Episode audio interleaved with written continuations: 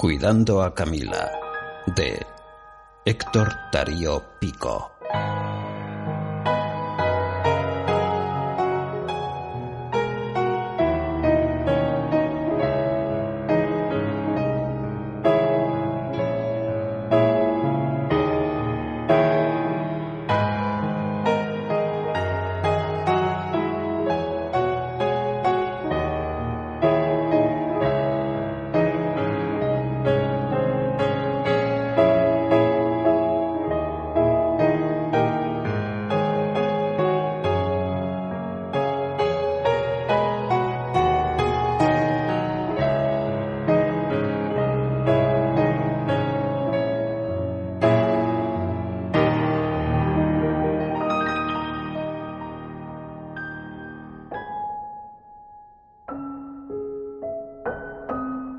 Desperté sobresaltado.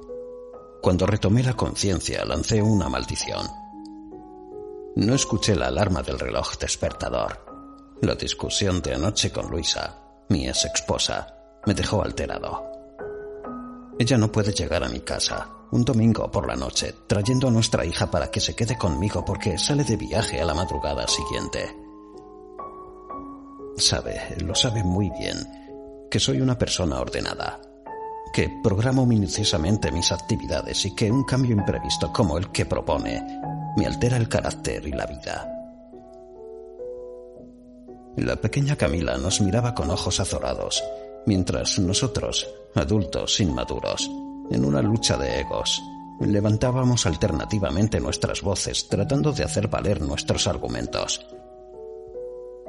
Nos mantuvimos así por diez minutos y luego me arrojó el pequeño bolso con la ropa de la nena mientras vociferaba anunciando que se iba al Caribe y que en una semana regresaría a recoger a nuestra hija. Esto último lo dijo mientras abría la puerta del automóvil en donde la aguardaba su novio. Un cincuentón anodino cuyo único atractivo es el costoso coche que conduce. Nos quedamos allí, los dos de pie frente a nuestra casa, sin entender nada, pero aliviados de que se haya marchado. Camila, con su pequeño equipaje aún colgando de una manita, me dijo que tenía hambre. Así que entramos y me dispuse a prepararle la cena. Tuve que improvisar, contrariamente a mi costumbre. Busqué entre las latas que acumulo en la alacena de la cocina y encontré corazones de alcauciles. Tomé tres huevos y algo de queso. Cociné un omelette. Al parecer le gustó, a juzgar por la amplia sonrisa con la que recibió el plato. No dejó nada. Yo no cené. Me tomé un whisky.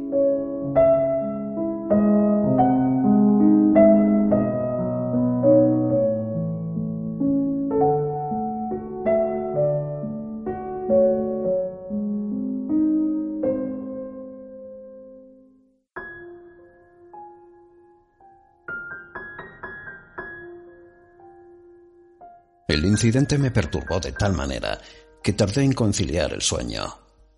El resultado de la rencilla fue que ahora estoy retrasado. Debo llevar a la nena al colegio y luego prepararme para la reunión de esta noche.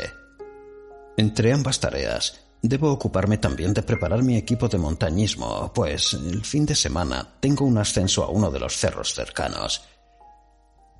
Es una escalada de 1800 metros nada peligroso. Aborrezco el peligro, pero esta práctica me mantiene en óptimo estado físico. Tener el mejor equipo para ascender me brinda seguridad y la tranquilidad mental para ocuparme solamente de la trepada al cerro. Lo que mi exmujer no entiende y que me saca de quicio es que tanto en mi actividad de consultor, experto en la resolución de conflictos interpersonales, o en el montañismo, se requiere de mucha planificación y estudio. No puedo improvisar. Lo mío es un arte, y como tal, debo poner todo de mí para que el resultado sea el esperado. Antes de salir para la escuela de Camila, me tomo unos minutos para revisar el correo electrónico.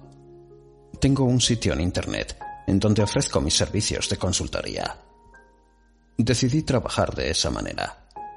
No tengo oficina ni tampoco personal contratado. Me gusta la soledad y la privacidad. Mi página web, juanfisher.com, me es suficiente para captar clientes. Además, los buenos resultados obtenidos cada vez que tuve que resolver un conflicto hicieron que mi nombre y actividad se propague por todo el país. Me contactan mediante el correo electrónico y mis honorarios se depositan en una cuenta bancaria.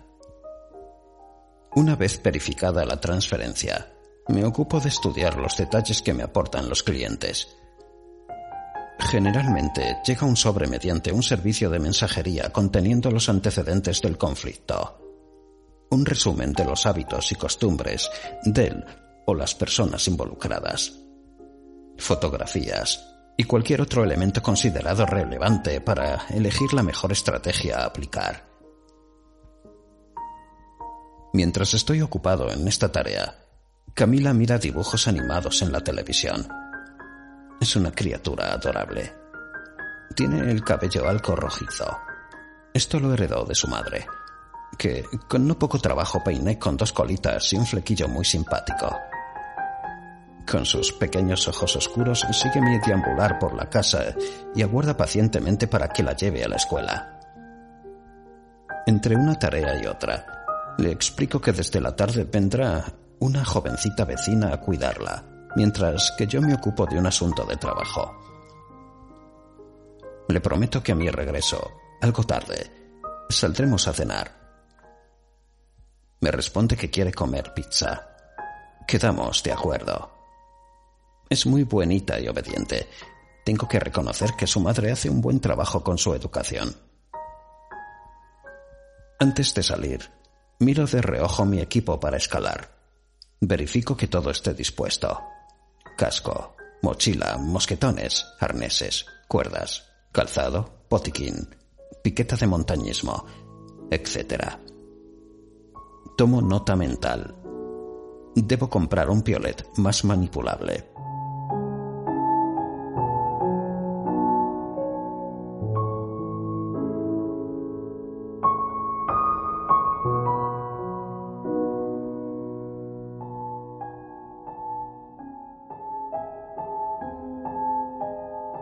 Mientras cruzamos la ciudad, Camila me cuenta de los nuevos amigos que hizo en el colegio, de los divertidos juegos de los recreos y de las cosas que está aprendiendo.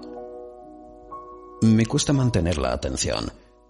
Una parte de mi mente está ocupada tratando de decidir cuál de las dos estrategias que desarrollé a lo largo de mi carrera funcionará mejor en este encargo.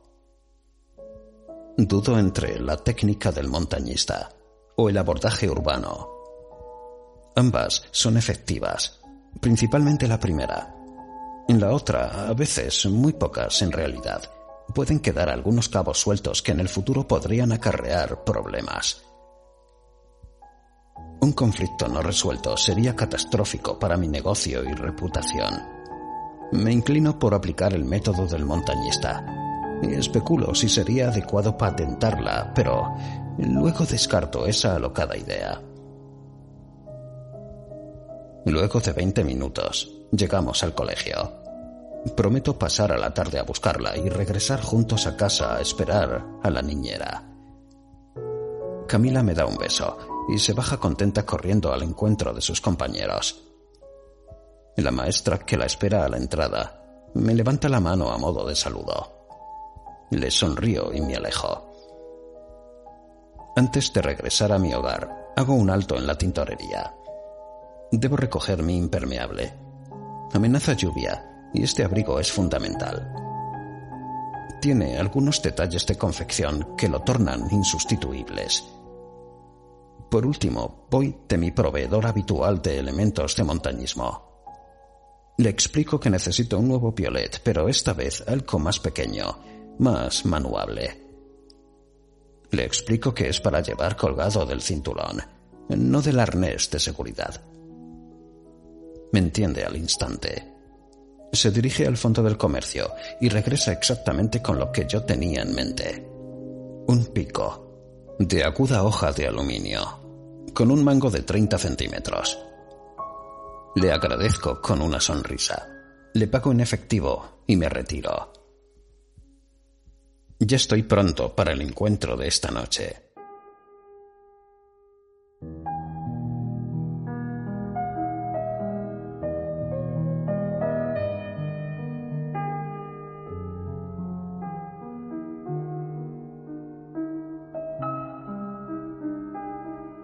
Estoy sentado a la mesa de un bar de las afueras de la ciudad. Camila está a buen resguardo con su niñera y yo dejo que el tiempo transcurra mientras observo el ir y venir de los automóviles por la amplia avenida. Llevo mi impermeable puesto, lo que me da cierta tranquilidad. El cielo se cubrió de oscuros nubarrones y seguramente en pocos minutos comenzará a llover.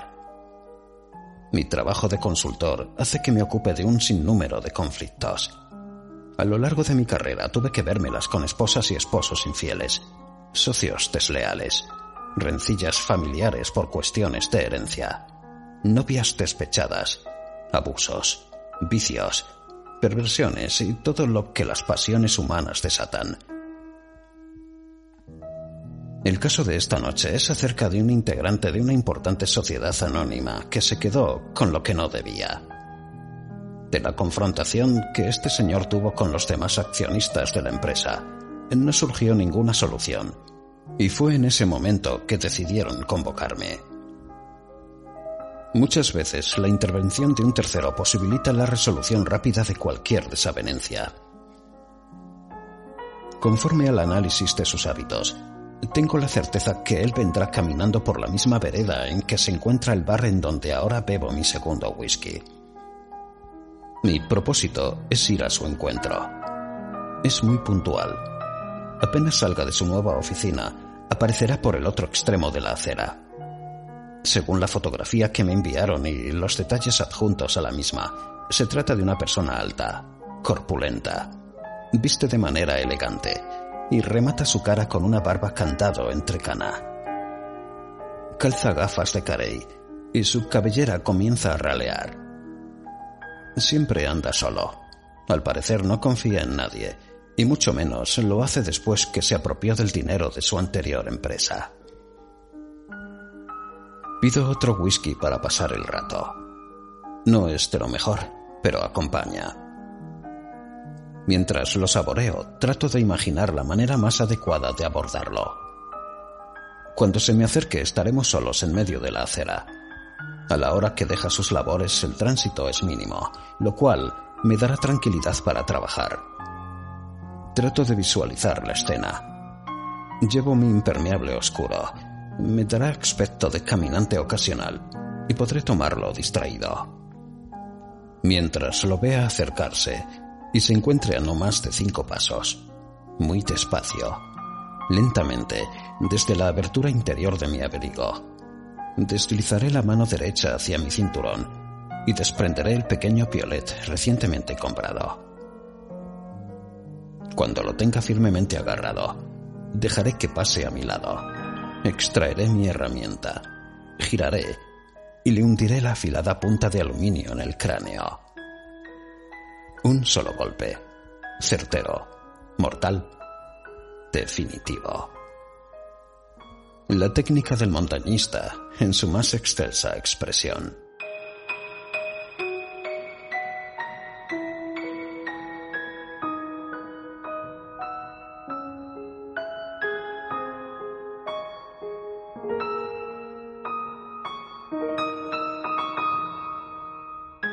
Resuelto el conflicto, buscaré a Camila e iremos a comer pizza. Es una niña tan buena que no puedo negarle nada. De solo pensar en ellas se me derrite el corazón. Miro la hora. Ya es tiempo. Saldré a trabajar. La amplia avenida está desierta. A lo lejos, difuso tras una cortina de agua, el hombre de la fotografía realiza su última caminata.